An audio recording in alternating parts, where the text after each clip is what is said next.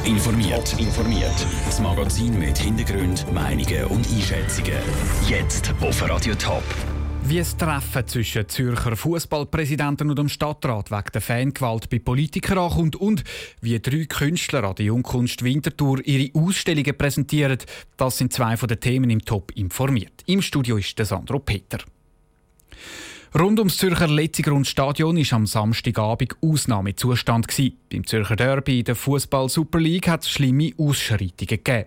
Heute hat der Zürcher Stadtrat die Präsidenten der Zürcher Fußballclubs zu sich zitiert. Was Stadtpolitiker zu dieser Massnahme sagen, im Beitrag von Raphael Wallimann. Eigentlich haben sich Fußballfans gefreut, dass der FC Zürich auf diese Saison wieder in die Super League aufgestiegen ist.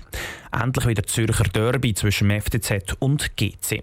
Aber die Schattenseiten des Derby haben sich am Wochenende gezeigt. Nach den Ausschreitungen hat der Sicherheitsvorsteher Richard Wolf die beiden Clubpräsidenten heute Morgen für Gespräche vorgeladen. Ein sinnvoller Schritt, findet Markus Kuhns, Fraktionspräsident der Grünen im Gemeinderat. Ich glaube, man muss mit den Clubpräsidenten über das reden, weil die doch immerhin einen Draht haben zu den Fans. Aber es ist natürlich tatsächlich die Frage, was Politik da überhaupt ausrichten kann. Wenn der Stadtrat als Vorsteher von der Polizei mit ihnen redet, finde ich das gut. Aber als Politiker, es ist letztlich etwas, was sich eigentlich im politischen Spielraum schon ein bisschen entzieht. Fußballclubs sind halt private Organisationen und da können die Politik grundsätzlich nicht reinreden, ergänzt Markus Kunz. Karin Weiermann, Fraktionspräsidentin der CVP im Gemeinderat, findet für die beiden Clubpräsidenten klare Worte. Ich würde von ihnen ganz klar erwarten, dass sie sich öffentlich gegen die Gewalt äußern, auch wenn sie damit im Prinzip ihre eigenen Fans oder einen Teil von ihren eigenen Fans angreifen. Das hat es mir bis jetzt ein bisschen zu wenig gegeben. Die Karin Weiermann und der Markus Kunz sind sich einig. Ein Gespräch mit den beiden Clubpräsidenten schadet sicher nicht. Aber viel nützen tut es eben wahrscheinlich auch nicht. Der Beitrag von Raphael Wallimann.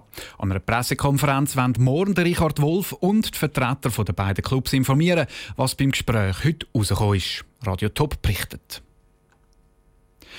Soll es in der Schweiz Radio- und Fernsehgebühren geben oder nicht? Das kann das Schweizer Stimmvolk dank der No-Bilag-Initiativen entscheiden. Der Abstimmungskampf ist schon in vollem Gang. Besonders die Gegner der Bilag sind sich jetzt schon am Zusammenraufen. So auch die SVP vom Kanton Zürich, nationale Partei-Aushängeschilder wie Christoph Blocher und der Gewerbeverband.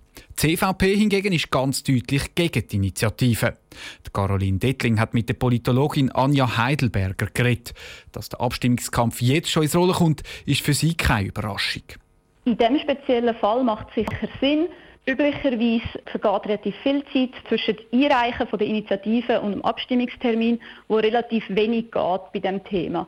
Und jetzt bei der BILAG haben wir eine andere Situation. Nach der Annahme vom RTVG hat der Bundesrat selber eigentlich den Auftrag gehabt, etwas auszuarbeiten und entsprechend ist das Thema BILAG und SRG auch immer in den Medien und in den Köpfen der Leute präsenter gewesen als die andere Abstimmung. Jetzt ist es sehr eine entscheidende Initiative. Die BILAG nimmt jährlich über 1 Milliarde Franken an Gebühren ein. Ein Großteil von dem Geld geht an die SRG. Wenn jetzt die No-BILAG-Initiative angenommen werden dann wäre das existenzgefährdend für die SRG. Gerade weil es so wichtig ist, was erwartet Sie für einen Abstimmungskampf in den nächsten Monaten? Ich erwarte eigentlich einen relativ belebten Abstimmungskampf. Man muss natürlich sehen, dass wahrscheinlich eben die SVP wieder allein auf, auf einer Seite ist gegen den Rest der Parteien. Andererseits ist das Thema sicher eben relevant und es gibt schon Prädispositionen bei den Leuten, für die SRG ist die ganze Situation auch sehr speziell. Die SRG ist selber ein Medium, das möglichst neutral berichten muss. Wie kann sich das Unternehmen jetzt in diese ganze Diskussion einbringen und sich ein bisschen wehren gegen die Initiative? Ich denke, wenn sie sich fest wehrt, bringt sie das eher in eine schlechte Position. Man nimmt ihre starke Marktposition durch das vielleicht noch stärker wahr. Die Politologin Anja Heidelberger im Gespräch mit der Caroline Dettling. Über die No-Bilag-Initiative stimmt das Volk am 4. März ab. Gemalte Menschen, Naturfotos, abstrakte Bilder oder farbige Graffitis. Das alles und noch viel mehr Kunst bietet Jungkunst 17 zu Winterthur ab heute. Der Michel Eckimann hat mit verschiedenen Künstlern darüber geredet. Jungkunst gibt Schweizer Künstler eine Plattform. Es geht vier Tage um ihre Kunstwerke. Neben dem tragen Slam-Poeten ihre Texte vor und es gibt Konzerte. Im Zentrum stehen aber die Künstler. Einer von denen ist der Dennis Twerenbold aus Zürich. Er befasst sich mit Fotos und hat sich zu Kairo von alltäglichen Gegenständen inspirieren es sind Spielkarten zu sehen, es sind Eiswürfel mit Spielkarten, es sind Kombinationen von Ventilatoren mit Autohüllen. Es sind dann immer wieder so kleine Installationen, wo ich versucht habe, Formen und Sujets, die im Alltag gegenwärtig sind, neu interpretieren. Entstanden sind Gegenstände in einem neuen, ungewohnten Umfeld. Auch um Fotos geht es beim Cechimi Ayech von Zürich. Er befasst sich in seiner Kunst mit den Grundlagen der Fotografie.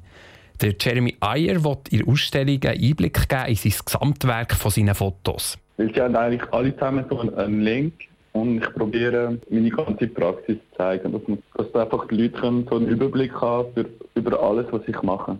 Eine andere Künstlerin ist Katrina Ametai aus Zürich. Sie ist selber schon manchmal als Besucher an Jungkunst und jetzt kann sie ihre eigenen Kunstwerke zeigen. Sie arbeitet mit Fotos um einen grossen Leuchtkasten. Die ganze Arbeit, jetzt die Fotos und der Leuchtkasten, sind entstanden durch eigentlich so visuelle Experimente mit äh, gefundenen Dias, die ich in einem Zürcher Brocki gefunden habe und die verändert habe. All diese drei Künstler werden selber in Winterthur an Jungkunst sein. Sie reden gerne vor Ort mit den Besuchern über ihre Arbeit und geben Einblick, wie sie arbeiten und was hinter dem Kunstwerk steckt. Der Beitrag von Michel Eckimann. Wer die Schweizer Kunst selber anschauen will, kann das von heute bis am Sonntag. Mehr zu der Jungkunst 17 gibt es auch in der Abendshow beim Nicola Brütsch. Top informiert, auch als Podcast. Mehr Informationen gibt es auf toponline.ch.